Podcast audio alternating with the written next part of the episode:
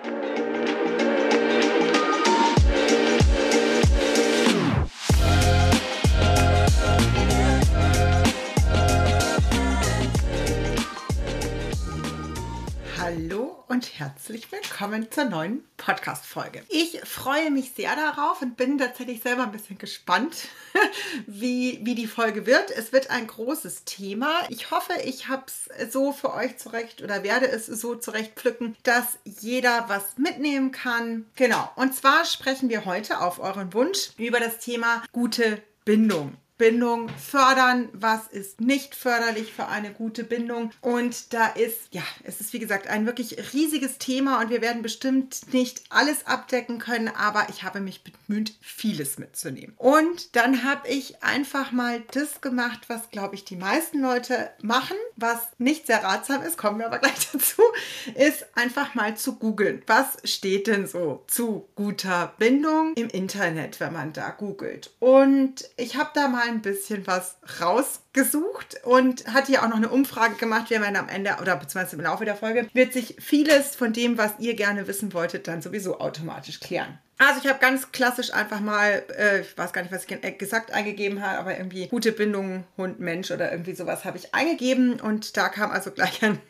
geiler Artikel. Wie erkenne ich eine gute Bindung? Und da stand dann schon irgendwie mit dabei, also ich, ich zähle es jetzt mal auf, ein paar Beispiele. Sucht dein Hund deine Nähe und wiegt sich bei dir gerne in Sicherheit. Also, dazu gibt es ja zu sagen, natürlich ist es so das Ziel, was wir anstreben, dass wir irgendwie sagen, ja, also es wäre total cool, wenn mein Hund irgendein Problem hat auf dem Spaziergang, dass der zu mir kommt. Darf es auch wirklich gerne sein, aber es kommt immer wirklich darauf an, was ihr für einen Hund habt. Die Mali ist nicht der prädestinierte Hund, der irgendwie sagt, du äh, kannst mir mal bitte helfen, sondern die Mali ist eher der prädestinierte Hund, ich mache das selbst, ja. Die Frage ist, ob mir das, wie sie selbst regeln würde, die Situationen gefallen.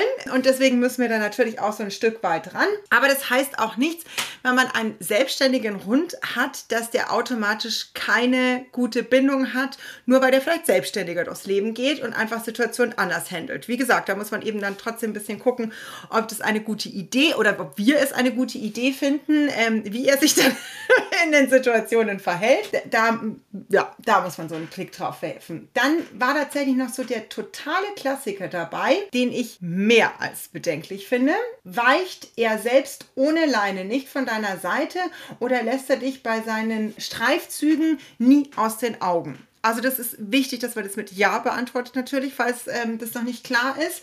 Und da musste ich wirklich sehr stark grinsen. Hier sehe ich wirklich eine Riesenproblematik, weil das tatsächlich immer noch in so vielen Köpfen drin ist, dass es von einer guten Bindung zeugt, wenn der Hund immer bei einem bleibt, wenn der einen immer im Fokus hat. Und früher hat man das ja tatsächlich auch noch auf diese grausame Weise geübt, dass man so unangekündigte, schnelle Richtungswechsel im Freilauf gemacht hat, ohne dem Hund Bescheid zu sagen. Und wenn der darauf nicht reagiert hat, ähm, dann hat man ja sogar so Sachen gemacht, wie sich zu verstecken. Tatsächlich habe ich das damals mit dem Anton, als wir den gekriegt haben, war das auch noch ein, ein Ratschlag, den wir befolgt haben im Training. Und ja, das funktioniert. Also der Anton guckt, der Anton war auch immer in der Nähe, aber der Anton ist ja nicht in unserer Nähe geblieben, weil er eine gute Bindung hatte, sondern weil er Angst hatte, uns zu verlieren und nicht zu finden. Und da bitte, also das auf gar keinen Fall mehr machen. Das ist super überholt. Ich habe das auch tatsächlich, also ich habe schon öfter mitgekriegt, eine Geschichte, die mir da war, oh, die hat sich wirklich schlimm eingebrannt. Ähm, da war ich mit einer Kundin an der Isar unterwegs und da war halt auch so ein Stravanzi-Hund. Also das hat man halt schon gemerkt. Und äh, der fand halt irgendwie die ganze Umwelt spektakulär und die Hunde spektakulär. Und was machen ganz viele Leute? Sie gehen halt einfach weiter, ohne auf den Hund zu achten oder ihm Bescheid zu sagen, ähm, dass sie jetzt weitergehen oder so. Und der hat sich halt einfach da so ein bisschen verloren in dem Zirkus. Also an der Isar ist halt auch wahnsinnig viel los innerstädtisch. Und dann hat man halt gemerkt, dann, der war irgendwie im Hundekontakt und dann war der halt irgendwie so, oh Scheiße. Und man hat richtig gemerkt, er stand kurz da und hat versucht, irgendwie zu scannen und zu wittern und konnte sein Frauchen nicht mehr ausmachen. Und was hat er dann gemacht? Er ist total panisch geworden. Und dann ist er panisch losgelaufen. Und die war gar nicht so wahnsinnig weit entfernt, aber der war so in die Panik gerutscht, dass er den Abruf nicht mehr gehört hat. Und dann ist er halt ähm, Richtung Straße hochgelaufen und da ist der Ring, also da fahren die ziemlich schnell. Ja, da ist sie dann ordentlich hinterher gerast. Ich habe keine Ahnung, wie es ausgegangen ist, aber das war so wieder dieses typische, wo ich mir denke, hey Leute, ich gebe es euch hier nochmal mit, ihr geht zusammen mit eurem Hund spazieren, ja? Und es ist der Spaziergang eures Hundes. Das ist meistens die einzig richtig geile Zeit. Also euer Hund wartet meistens ja eigentlich nur zu Hause. Also er chillt halt, aber wartet irgendwie darauf, dass es dann irgendwann mal rausgeht und da Dinge zu erleben. Und dann soll er auch Dinge erleben. Und dann soll er Dinge erleben, die ihn interessieren. Und dann stehe ich daneben. Und natürlich muss ich auch mal sagen, hey, jetzt gehen wir mal ein Stückchen weiter oder so. Aber geht doch bitte nicht einfach weg von euren Hunden. Wartet auf sie, bis sie fertig sind oder sprecht sie an, dass es jetzt weitergeht, dass sie da einfach Bescheid wissen. Es kann richtig nach hinten losgehen. Und dann eben auf gar keinen Fall bitte wie Sachen wie verstecken oder sonstige Dinge tun. Das bitte niemals machen. Das kann richtig nach hinten losgehen. Wie gesagt, die Emotion ist ja nicht, dass der Hund sagt, er hält sich gerne in meiner Nähe auf, sondern hält sich nur in meiner Nähe auf, weil er sonst Angst hat, dass es anders laufen könnte und er mich verliert. Und das ist ja eigentlich nicht die Basis Basis, hoffe ich, also zumindest nicht in meinem Zusammenleben, ist nicht Angst der Motivator, den ich haben will bei meinem Hund, sondern eben entspannte Freude und weil er sich wohl in meiner Nähe fühlt. Ein weiterer Punkt, ach ja, das fand ich auch total geil. Also, die Frage war, wie erkenne ich eine gute Bindung? Ist dein Hund zu Hause völlig entspannt und kann sogar mehrere Stunden am Stück ohne Probleme alleine bleiben? Also, wir sind halt wirklich, wenn wir diese drei Punkte durchgehen, haben wir wieder so diesen Klassiker, wo es immer heißt, wenn der Hund eine gute Bindung hat, hat, dann macht der halt alles richtig. Also dann hat der quasi diesen perfekten Gehorsam, alles im Alltag fügt sich, es ist überhaupt nichts weiteres notwendig, dem irgendwas zu erklären. Und das ist Bullshit. Das eine hat nichts mit dem anderen zu tun. Das ist total wichtig zu wissen. Ich hatte das in irgendeiner anderen Podcast-Folge schon mal erzählt, aber ich erzähle es hier gerne auch nochmal. Ähm, wenn wir immer alles auf die Bindung schieben, also wir können ja, glaube ich, einem Menschen, der seinen Hund liebt, nichts Schlimmeres antun, als zu sagen, oh mein Gott, ihr habt ja einfach gar keine gute Bindung. Der Hund hat ja gar keine gute Bindung, wenn der nicht auf den Rückruf hört, wenn der nicht alleine bleibt, wenn der XY. Also es wird ja dann alles darauf geschoben. Aber das eine hat doch nichts mit dem anderen zu tun. Ich muss alleine bleiben, halt einfach üben. Ja, und auch da ist es ja nochmal, eine Bindung baut sich doch auf. Wir dürfen ja nie vergessen, wir entscheiden uns, diesen Hund, für den auch immer wir uns entscheiden, zu uns zu holen. Ja, und der Hund hat sich meistens wieder für uns entschieden. Okay, jetzt gibt es manchmal diese, ach ja, und dann waren wir hier beim Züchter und dann saßen wir in dem Wurf und der Hund ist dann bei mir gleich auf den Schoß geklettert und dann wussten wir das alles. Und das mag ja vielleicht sogar auch einfach sein, dass der Hund wirklich gesagt hat, boah, ich finde euch super sympathisch, ihr seid total nett. Kann ja auch einfach nur aus Neugier gewesen sein. Ich möchte jetzt nicht hier Herzen brechen, aber ähm, wie auch immer, trotz alledem wusste der Welpe definitiv nicht, wie ihr wohnt, wo ihr wohnt und was ihn in eurem Alltag alles erwartet. Sonst hätte er sich vielleicht ja sogar auch anders entschieden, wenn er das gewusst hätte. Und da müssen wir einfach auch wirklich so ein bisschen drauf achten, dass wirklich in der ersten Zeit, und es ist wirklich völlig egal, ob ihr jetzt einen Welpen vom Züchter holt oder ob ihr aus dem Tierschutz adoptiert oder so, die erste Zeit geht es darum, dass ich mich als Bezugsperson für meinen Hund bewähre. Eigentlich bleibt es, finde ich, fast ein Leben lang so, aber gerade in der ersten Zeit ist es natürlich total wichtig, dass ich darauf achte, so gut ich es kann, dass ich einen wahnsinnig schönen Raum für den Hund gestalte. Also, dass ich wirklich sage, hier darf der erstmal sein, der darf sich umschauen in der neuen Wohnung. Ich räume Dinge weg, die ich nicht möchte, dass er irgendwie erreichen kann, damit ich nicht ständig mit einem Nein aus, Pfui, irgendwas hinter ihm herrasen muss, weil das nicht sehr geil für den Hund ist, wenn er immer die ganze Zeit Nein aus, Pfui, selbst wenn er die Wörter nicht kennt, kann er diese Emotionen ja ähm, zumindest mitkriegen oder mein Verhalten, mein übergriffiges, wenn ich ihn dann immer wegzerre oder sonst irgendwas mache. Und auf, den, auf den Spaziergängen solltet ihr wirklich darauf achten, dass ihr erstmal möglichst entspannte Routen und sowas wählt. Dass man erstmal sagt, ich muss ja erstmal gucken, auf was mein Hund so reagiert, wie der so drauf ist, wie der mit der Umwelt klarkommt, wenn ich den schon irgendwie mitten reinschmeiße. Da habe ich ja auch gar keine Zeit, mir mal ganz in Ruhe den Hund anzuschauen, weil ich schon, ach, da kommt dieses und jenes und da muss ich schon immer wieder mich darauf konzentrieren und deswegen wirklich das Ganze Stück für Stück machen. Und das kann nicht immer perfekt gelingen, weil sobald ich natürlich rausgehe, kommen da auch manchmal Reize, die ich jetzt vielleicht nicht haben wollte. Aber gebt einfach euer Bestes und koordiniert es einfach so gut ihr das könnt. Ich finde das ganz wichtig, da planvoll vorzugehen. Also wir hatten das ja auch. Äh, gut, die Mali kam dann als Welpe über ein paar Ecken zu uns, aber der Anton, das war ja schon total spannend. Ähm, weil der Anton war ja knapp acht, als er bei uns eingezogen ist. Der kam ja aus dem Münchner Tierheim und natürlich ist es total spannend und, und jetzt nicht nur positiv spannend, sondern es ist einfach krass mit einem erwachsenen Hund, wo man einfach gar nicht weiß, worauf der reagiert, ähm, so sich in die Münchner Innenstadt rein zu begeben und zu gucken. Und beim Anton war auch dieser totale Klassiker, dass der die ersten Wochen mega brav war. Von dem hast du in der Wohnung, der hat sich auf seinen Platz gelegt, da hast du nicht gemerkt, dass er irgendwie da war. Der war draußen total brav an uns geklebt, ähm, super aufmerksam, krass ansprechbar. Und dann kam die Phase, ich weiß nicht, da hat eine Freundin zu mir gesagt, was habt ihr denn mit dem gemacht? Weil die kannte den von Anfang an und dann hatten wir uns ein paar Wochen nicht gesehen. Und dann war einfach der Klassiker, der Anton ist angekommen und der hat sich dann getraut, Verhalten zu zeigen. Er hat ein bisschen ausgepackt, was für eine Persönlichkeit er ist und es ist gut. Also auch wenn die Leute dann erstmal natürlich drüber stolpern, so, oh, war doch davor viel einfacher, wir haben den überall mitgenommen, es hat super geklappt, auf einmal geht es nicht mehr. Es ist völlig normal, gerade bei den erwachsenen Hunden, dass sie erst so ein bisschen später mal zeigen, was in ihnen steckt. Und auch wenn dann manchmal Themen rauskommen, wo man sich jetzt vielleicht nicht so drüber freut, freut euch trotzdem drüber, weil das heißt wirklich, dass sie gerade ankommen und dass sie sich trauen zu zeigen, wer sie sind. Deswegen muss ich natürlich trotzdem dann irgendwie sagen, okay, äh, wir haben Thema XY, da müssen wir natürlich jetzt auch gucken, wie wir das vielleicht anders hinkriegen. Also beim Anton war es ja das ähm, jagdambitionierte Verhalten, das ja uns allen Hasen im Uli-Park hinterher gerast ist. Ja, und dann ist halt äh, ganz klar Schleppleintraining dran und sowas. Genau, dass ihr da einfach wirklich drüber schaut und da wirklich planvoll vorgeht. Das ist mir ganz wichtig. Ich erzähle auch noch einmal die Geschichte von einer ehemaligen Kundin von mir, die hat quasi schon ab, das war, nein, ich fange anders an. Das war eine der allerersten Kundinnen, die ich damals ähm, nach meiner Ausbildung in der Hundeschule, in der ich gearbeitet habe, äh, hatte. Und ich hatte mit der erst äh, Hausbesuch zu Hause und die wollte aber gerne irgendwie einen, einen Kurs machen und noch ein bisschen ähm, Beschäftigung und so weiter äh, machen. Und da hat sich ein Kurs äh, daraus, ich hatte dann so ein paar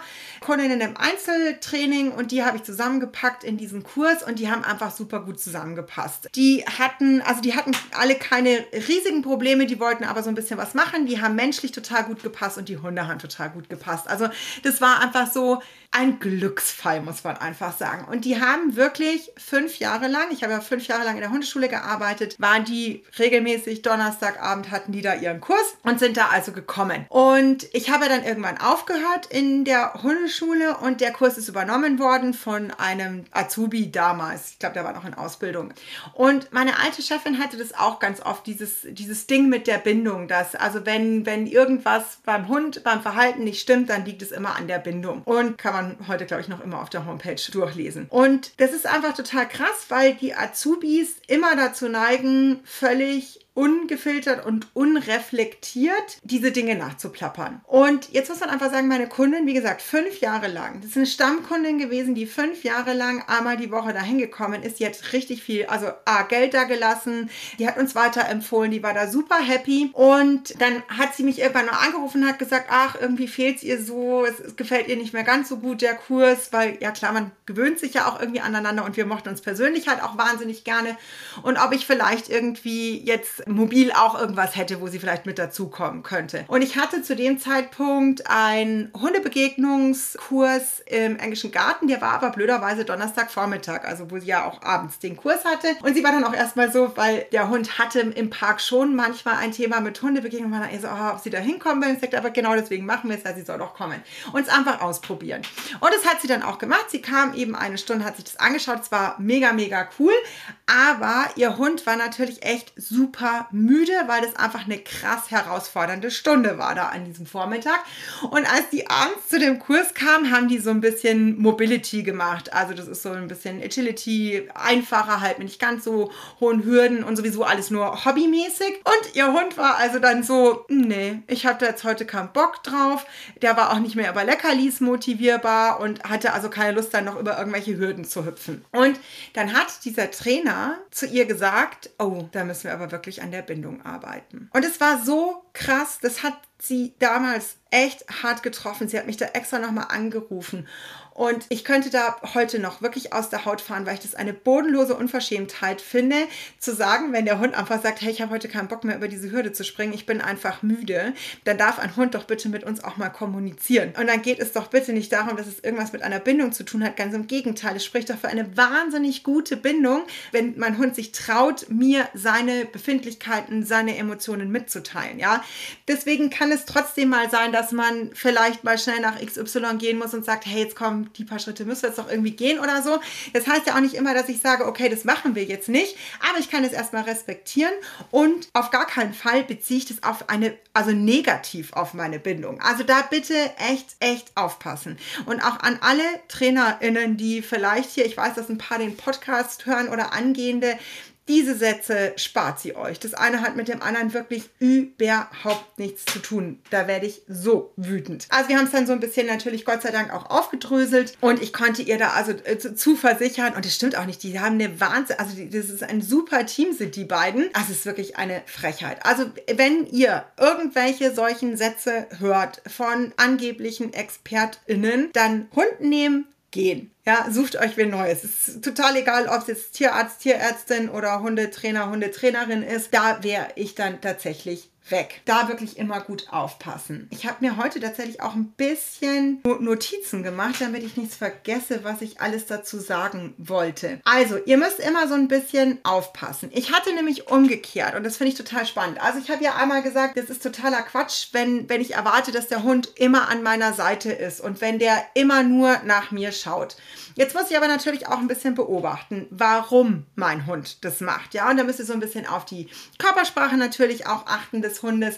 Also, ich habe schon tatsächlich mehrmals in, im Laufe meiner zehn Jahre hatte ich Kunden mit einem Hund aus dem Auslandstierschutz, die krass in Anführungszeichen gut freilaufen konnten, weil die sich einfach nicht getraut haben, sich in die Umwelt zu begeben. Das heißt, das sind Hunde, die bleiben extrem nah bei ihren Bezugspersonen, die haben eine sehr angespannte Körperhaltung, schnüffeln extrem wenig und weichen bei Reizen tendenziell eher an die Person ran. Und da wäre ich vorsichtig, weil da hat es eben nichts mit einer guten Bindung zu tun, sondern die sind so gehemmt und die Angst in die Umwelt zu gehen ist größer. Ähm, also wir sind wieder bei der Angstthematik und nicht bei, hey, der Hund läuft locker, gerne flockig neben mir her. Deswegen heißt es aber nicht, dass es im Umkehrschluss schlecht ist, wenn ihr einen Hund habt, der auch im Freilauf sich gerne um euch rum bewegt. Also der Anton, unser Dalmatiner zum Beispiel,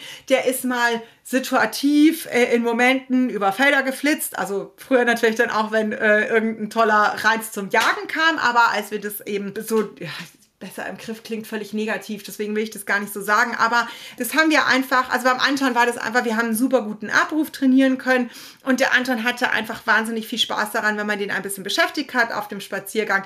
Und tatsächlich war das dann so, wenn da ein Reh geflitzt ist, musste man nur noch Anton sagen und der hat sich umgedreht und ist gekommen. Da musste man noch nicht mal groß pfeifen. Wir sind wieder bei individuellen Hunden, da sind wir bei der Mali, würde das nie funktionieren. Viel, viel ganz, ganz anderer Basishund. Auch da, das spielt alles einfach ein Stück weit mit rein, wie auch eine gute Bindung ausschaut. Ähm, wenn ich einen extrem selbstbewussten Hund habe, ist es ganz klar, dass er sich ganz anders in die Umwelt bewegt und die Mali taucht auch ab, völlig in der Umwelt. Der Anton hatte immer eine Ansprechbarkeit äh, tatsächlich. Also es ist total spannend auch da zu beobachten. Und deswegen auch da wieder, was ich euch auch immer wieder sage, vergleicht euch nicht zu viel, schaut immer auch so ein bisschen von welcher Basis ihr kommt, was euch überhaupt wichtig ist, was ihr braucht, wie lebt ihr überhaupt. Ich finde auch die Idee, ich springe schon wieder total, ich finde auch die Idee, ich hatte mal ähm, eine wahnsinnig nette Kundin auch, die Hündin hat wahnsinnig gerne gemäuselt und die hat es dann öfter auch einfach gemacht. Die hat eine Schleppleine dran gemacht und hat die wirklich rein versinken lassen und hat gesagt, weißt du, Christina, da habe ich dann einfach gemerkt, ich bin jetzt gerade nicht dran. Die braucht es jetzt einfach. Und dann hat die das äh, einfach machen dürfen. Und manchmal hat sie mit ihr gemäuselt und so. Und wir haben, glaube ich, damals acht Wochen zusammengearbeitet. Und sie hat gesagt, es ist einfach total krass, weil sich da einfach so viel verändert hat, dadurch, dass sie den Blickwinkel auch verändert hat auf den Hund und dem Hund mehr sein Ich-Sein, seine Persönlichkeit zugestanden hat, wurde der Hund tatsächlich auch ansprechbarer und kooperativer. Und nicht, weil sie immer ständig gesagt hat, schau mich an, komm da raus und irgendwas, weil wenn ihr Bedürfnisbefriedigung dann äh, walten lasst, dann können die halt auch dann am Ende wieder ein bisschen mehr. Bin jetzt vom Hundertsten ins Tausend gesprungen. Ah, ich weiß aber wieder, wo ich war. Und zwar geht es jetzt aber darum, es kann ja auch sein, dass euer Hund, da habe ich jetzt zum Beispiel, ähm, weiß ich, dass der Podcast gehört wird, ein ganz nettes Pärchen mit einem wahnsinnig schönen äh, Golden Retriever im Hinterkopf, weil die hat, glaube ich, die Frage beim, beim letzten Themenabend gestellt, ob es denn quasi für eine schlechte Bindung steht, genau. Also, dass er irgendwie unsicher gebunden ist, wenn er, wenn er sich eben nicht wegbewegt auf den Spaziergängen. Und da würde ich zum Beispiel sagen, da glaube ich das überhaupt nicht, sondern ganz im Gegenteil. Gegenteil, der hat einfach gelernt, dass es da in dem Umfeld, in der Nähe von den Bezugspersonen für ihn total schön ist. Wir haben da einen Hund, der total gerne kooperiert mit dem Menschen, der eben gar nicht so dieses, also wenn jetzt so ein bisschen auf die Genetik halt eingehen, ist die Mali halt nun mal als Terrier Dackel dafür genetisch gemacht worden, ähm, dass sie eigenständig durch Wälder streift, in Bauten geht und Dinge allein erlebt, ja, und Entscheidungen auch selbstständig trifft. Und Achtung jetzt, ich bin ein bisschen bei den Rasse-Klischee-Keulen, bitte da auch immer also die Persönlichkeit geht immer vor jedes Rasseklischee. Aber dieser Punkt trifft bei der Mani halt relativ gut zu, während bei diesem großartigen ähm, Golden Retriever extrem äh, einfach im Vordergrund steht und das hat ja, ich kenne den halt von Welpenbeinen an, der hat immer wahnsinnig gerne kooperiert. Und dann ist es natürlich, bleiben die gern in der Nähe. Wenn dann da auch immer mal wieder ein nettes Wort fällt, man sich darüber freut, die haben auch viel mit dem einfach schon von Anfang an auf Spaziergängen gekuschelt, dass man mal in die Hocke gegangen ist, den durchgekrault hat ähm, und so weiter. Es war immer schön, bei denen in der Nähe zu sein und das wird natürlich mit verknüpft und dann bleibt er halt auch da. Aber solange da eben eine weiche Körpersprache ist, die wirklich sehr entspannt, es schwingt alles schön durch, durch. Zwischendrin wird mal geschnüffelt, es wird mal dahin gepinkelt und so weiter. Und dann wird wieder quasi rangegangen, spricht da nichts dagegen. Also bitte da wirklich auch immer ganz, ganz individuell hinschauen. Also wir können das nicht per se sagen, nur weil der Hund gerne in deiner Nähe läuft, heißt es, dass er gar nicht gerne weggeht oder sich nicht traut wegzugehen, sondern es kommt wirklich immer auf den Hund und die Körpersprache an und das Verhalten, was er zeigt. Und wenn ihr da irgendwie ein bisschen unsicher seid oder euch jetzt irgendwie so ein bisschen sensibilisiert fühlt, dann holt euch wirklich mal jemanden an die Seite, wo ihr sagt, hey, ich filme da einfach mal ein paar Situationen mit und hol mir da noch mal eine professionelle Expertise und lass da einmal drüber schauen. Das schadet nie nicht. Ähm, und wenn es nur ist, dass man sagt, hey, ist alles supi und paletti und es euch damit besser geht und ihr entspannter da mit dem Hund seid, ist doch auch irgendwie ganz nett. Genau, jetzt hatten wir tatsächlich auch noch mal so ein bisschen, ach ja genau, das fand ich auch noch ganz spannend. Ah, da ging es auch ein bisschen, genau, die Frage kam von euch über Instagram tatsächlich rein, ähm, als ich gefragt habe, so, was interessiert euch zum Thema Bindung, das fand ich ganz gut. Und zwar war die Frage, Hund mag nicht gerne kuscheln, heißt es, dass er eine schlechte Bindung hat? Und auch hier gilt es wieder, nein, das muss es überhaupt nicht per se heißen. Da wieder ein bisschen drüber schauen, was ihr für einen Hund habt, wo kommt der her. Also wir sind wieder so ein bisschen bei dem, habt ihr einen Hund aus dem Tierschutz zum Beispiel, der vielleicht schon negative Erfahrungen mit Menschen gemacht hat, der einfach eine Skepsis mitbringt. Oder habt ihr halt einen super, mega perfekt äh, aufgezogenen Welpen, der schon immer freudigste, schönste Kooperation mit Menschen erlebt hat. Dann sind die meistens halt etwas angebundener, die anderen brauchen ein bisschen länger, ähm, um zu kommen. Da muss ich mich ein bisschen mehr bewähren als äh, gute Bezugsperson. Es gibt aber auch einfach, und das bitte nicht vergessen, es gibt einfach Hunde, die nicht so gerne gestreichelt werden. Ähm, da auch einfach immer dran denken, Hunde in der Natur streicheln sich gegenseitig überhaupt nicht, da findet Kontakt liegen statt. Der Anton zum Beispiel war einer, der nicht gerne gestreichelt oder selten gerne gestreichelt wurde. Auch da natürlich immer aufpassen, es kommt immer situativ darauf an. Und der dann aber, wenn er mal Bock auf Kontakt liegen hatte, dann hat er sich quasi auf einen draufgeschmissen äh, und dann war rums, ja. Das, das ging dann schon auch manchmal. Aber so, so war der halt. Ich kann nicht sagen, ob der immer so war, der kam ja erst später, ob das irgendwie erlernt, anerzogen, whatever.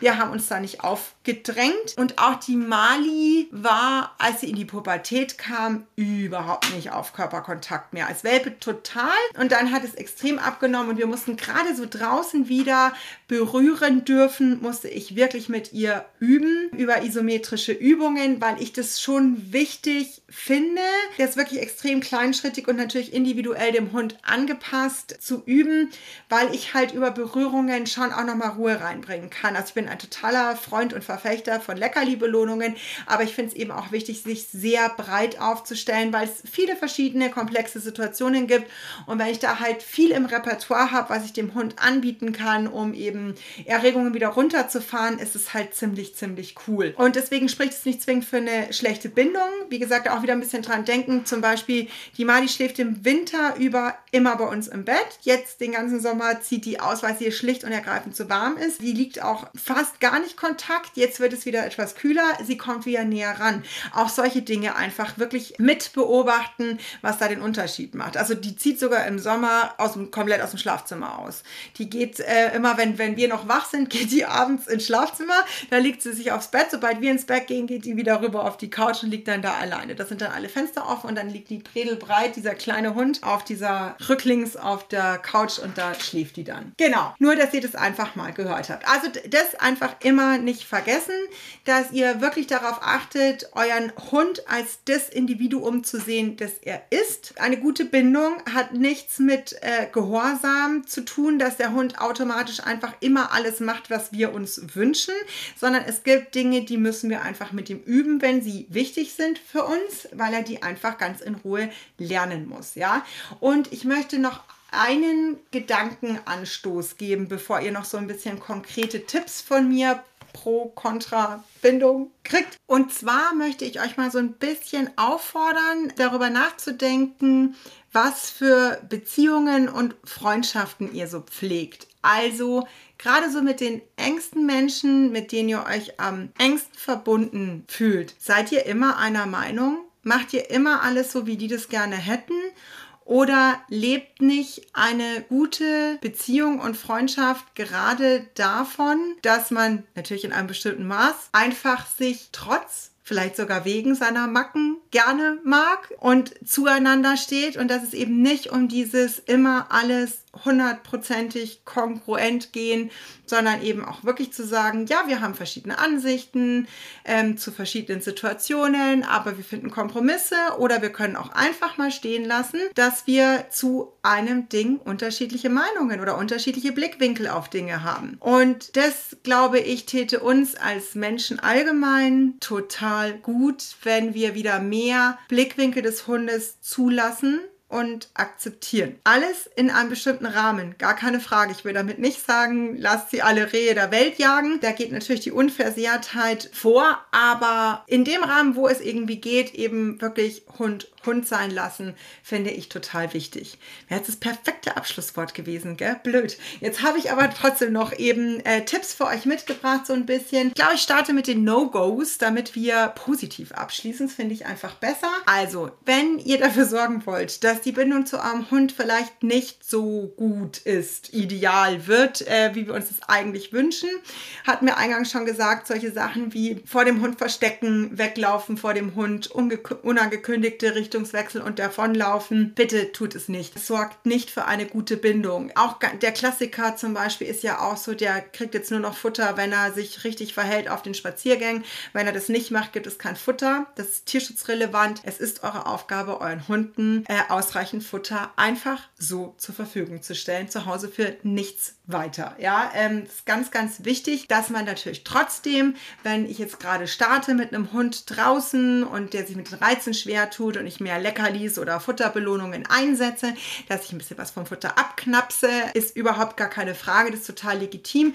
Aber eure Hunde sollten mindestens zweimal am Tag einfach in ihrem Napf, in ihrer Licky-Mat, in ihrem Kong, in ihrem Schnüffelteppich, wie auch immer, einfach Futter für sich bekommen, was völlig stressfrei gefüttert wird. Ganz, ganz wichtig. Was wirklich auch noch ne, total tödlich ist, ist natürlich so Stressanzeichen von Hunden zu überlaufen. Ähm, ich finde auch so Verhalten, also hündisches Verhalten persönlich zu nehmen. Also wenn der Hund sich in Scheiße wälzt, zu denken, das wäre ein persönlicher Affront gegen uns. Das kriege ich immer wieder bei Menschen mit, wo ich mir echt manchmal, ich muss es jetzt einfach wirklich mal knallehart sagen, wie wichtig kann man sich eigentlich nehmen auf dieser Welt. Der der Hund findet es halt einfach geil und äh, macht es halt dann einfach. Und ja, auch da können wir darüber diskutieren, ob wir das gut finden oder ob wir ihn vielleicht mal äh, auffordern oder besser rausrufen, üben oder irgendwie sowas. Aber es hat einfach nichts mit uns zu tun, wenn der Hund das macht. Gar nichts, ja. Er hat sein ganz eigenes Leben und sein ganz eigenes emotionales Feld und das ist völlig in Ordnung. So. Stress ignorieren oder sogar zu schimpfen, wenn sie Stressverhalten zeigen, das hilft euren Hunden nicht und es macht es einfach nicht besser. Also nehmen wir so den Klassiker, der Hund äh, hängt gerade schreiend in der Leine. Ich finde es auch in Ordnung, dann zu sagen, ah, wir müssen damit aufhören. Aber das muss eben dann strukturiert auch aufgebaut werden, um das Pferd durchziehen zu können, hinzustapfen, ihn anzuschreien und rauszuzerren aus der ganzen Situation, wird er halt einzig und allein irgendwie verknüpfen, dass meine Annäherung noch zusätzlichen Stress bedeutet und sorgt eben nicht dafür, dass er sich vielleicht doch mit der Zeit an mich wendet und bei mir Hilfe sucht, sondern genau das Gegenteil wird halt auf Dauer eintreten. Ihr habt quasi nur ein kurzfristigen Erfolg und nichts langfristiges, was euch hilft. Und worauf wir auch wirklich achten sollten, und da sind wir wahnsinnig schlecht geworden, finde ich, so wenn ich das ähm, auf den Hundewiesen beobachte, ist einfach ein krass ambivalentes Verhalten, was wir Hunden gegenüber zeigen. Ich habe vor einigen Wochen wieder jemanden beobachtet, der Fußlaufen mit einem Jungen sehr aufgeregt, also ein total süßer Hund. Aber es war halt einfach irgendwie aufregend, dann, also wir waren ein ganzes Stück weg, aber es war halt ein Hund, der Bock auf andere Hunde hatte, also Konzentrationsfähigkeit eh nicht so gut gegeben. Und er sollte also bei Fuß laufen, also kam halt Fuß und dann ist man losgestiefelt und der war halt so hoch in der Erregung, dass der nach zwei Schritten halt viel zu schnell war, weil sie betont langsam gelaufen ist. Und dann ist er nach vorne gesprungen und dann war nein! Und dann wurde er wieder zurückkorrigiert und dann ist er wieder ein Schritt fein und dann wieder nein und fein. Und sie hat auch in diesen Emotionen so schnell gewechselt, wo ich mir schon dachte, so, boah, das ist wahnsinnig anstrengend und auch so unecht natürlich dann auch in dem Ganzen. Sowas zum Beispiel. Oder was man halt auch immer wieder sieht, ist so, also einerseits wollen wir ja dass Hunden lecker, also dass wir sie über Leckerlis locken können, was total schlau ist, sie mal irgendwo hin zu positionieren, ob ich sie jetzt ins Sitz locke oder ihnen beibringe, auf eine Decke zu gehen oder sowas. Wenn ich aber dann gleichzeitig irgendwie, wenn die Leute dann immer ein Abbruchsignal und dann halten sie explizit das Leckerli hin, wie sie es immer hinhalten und dann wird der Hund auf einmal weggeschubst, wenn er daran will. Das ist hochgradig unfair. Woher soll er denn wissen, dass das jetzt gerade nicht gefragt ist, was die ganze Zeit gefragt war? Also da bitte auch wirklich nochmal über eure Trainings Sequenzen nachdenken, wie leite ich ein Training ein, wie kommuniziere ich klar und fair mit dem Hund, ja? Das sind so, glaube ich, die No-Gos. Also Zeichen überlaufen, dass mein Hund gerade irgendwas nicht kann, dass sein Stressverhalten ignorieren ihn in der Situation ist super ätzend oder dann eben anzupöbeln, wenn er irgendein Stressverhalten zeigt oder ambivalentes Verhalten. Das ist auch so, kann man auch ganz einfach runterbrechen, wenn ihr euren Hund immer fertig schnüffeln lasst, was ich total begrüße und super finde. Und dann seid ihr aber auf einmal gestresst und sagt, nee, jetzt müssen wir weitergehen. Und ihr habt vorab kein gutes Weitersignal aufgebaut. Und auf einmal seid ihr genervt und der wird nur noch hinter euch hergezerrt hochgradig unfair, super schwierig für den Hund einfach, ja. Da immer so ein bisschen drüber gucken, nochmal über eure Stresssituationen, ist es wirklich alles fair kommuniziert, weiß der, was, was ihr von ihm erwartet, ähm, sonst da wirklich nochmal ein bisschen nachjustieren. Genau. Bindung fördern. Jetzt kommen wir aber unbedingt noch zum Positiven. Was ihr wirklich einfach interessiert euch für euren Hund. Ja, das klingt so einfach und eigentlich ist es das auch, aber die Leute tun es nicht. Es tut mir wirklich wahnsinnig leid. Es ist viel zu wenig wird es gemacht. Es wird nur telefonierend am Handy, ratschend irgendwo entlang gelaufen und der Hund verbringt alleine seinen Spaziergang und wird angemault, wenn er irgendwas falsch macht. Es interessiert sich keiner, warum er da schnüffelt oder wenn er nette Kontakt mit einem Hund aufnimmt. Nein, er soll einfach irgendwie funktionieren und so ein Dekoartikel sein. Ich übertreibe natürlich jetzt ein bisschen, aber Es ist manchmal echt frustrierend, was man so sieht. Interessiert euch für die Dinge, für die sich euer Hund interessiert. Ja, also ich sitze auch manchmal locker fünf bis zehn Minuten neben der Mali, weil da irgendwo ein Reh steht und das beobachten wir, weil sie das halt einfach spektakulär spannend findet. Ja, und wenn sie fertig ist, dann gehen wir weiter oder schnüffeln noch ein bisschen die Rückspur oder so. Ermöglicht ihnen, so gut es geht, wie gesagt, auch da müssen wir wieder einen Rahmen vorgeben, einfach Hobbys, die sie gerne machen. Einfach mal kräftig irgendwo buddeln, irgendwo wälzen, schnüffeln, all das, was sie, also Hobbylisten sind ja sehr, sehr individuell. Da einfach gucken, da wo es geht, wirklich viel ermöglichen das tut ihnen gut. Das ist bei uns auch so. Je nachdem, was ihr halt so braucht. Die einen brauchen Yoga, die anderen müssen mal eine Runde tanzen gehen, die anderen wollen mal wieder richtig schön essen gehen. Whatever. Aber da füllen wir unsere Akkus auf und unseren Hunden geht es damit nicht anders. Und Selbstwirksamkeit. Gebt ihnen Entscheidungsfreiheiten über, dass ihr ihnen verschiedene Kaustangen zur Verfügung stellt, wo sie auswählen dürfen, welchen sie gerade gerne hätten. Ich habe Kunden, die tatsächlich sogar vor dem Spaziergang die Leckerlis abriechen lassen und dann auswählen, welches Leckerli sie heute mitnehmen. Dürft natürlich auch gerne zwei verschiedene Leckerlis auf, auf den Spaziergang mitnehmen. Aber das ist eben so eine kleine Nettigkeit. Wege entscheiden lassen. Wir machen das eigentlich immer so, dass die Mali am Anfang vom Spaziergang Wege entscheiden darf darf und irgendwann muss ich ein bisschen entscheiden, damit wir wieder Richtung Auto oder nach Hause kommen und so. Da kann man einfach viel machen. Und ganz wichtig ist, Neins zu akzeptieren. Wenn euer Hund mal nicht kann, dann auch einfach mal akzeptieren, dass es gerade noch nicht geht. Meistens sind es nur ein paar Minuten, wenn überhaupt, bis der Hund sich gefangen hat und dann klappt es alles noch viel besser. Dazu werden wir aber bestimmt, also gerade zu dem letzten Punkt, nochmal eine eigene Podcast-Folge machen. Jetzt bedanke ich mich fürs Zuhören. Ich freue mich sehr, wenn dazu noch Fragen, Anregungen, sonstiges ab unter den Post. Ich bin total äh, bereit, auch da nochmal eine Fort Fortsetzungs Fortsetzungsfolge zu machen. Vielen Dank fürs Zuhören und bis dann.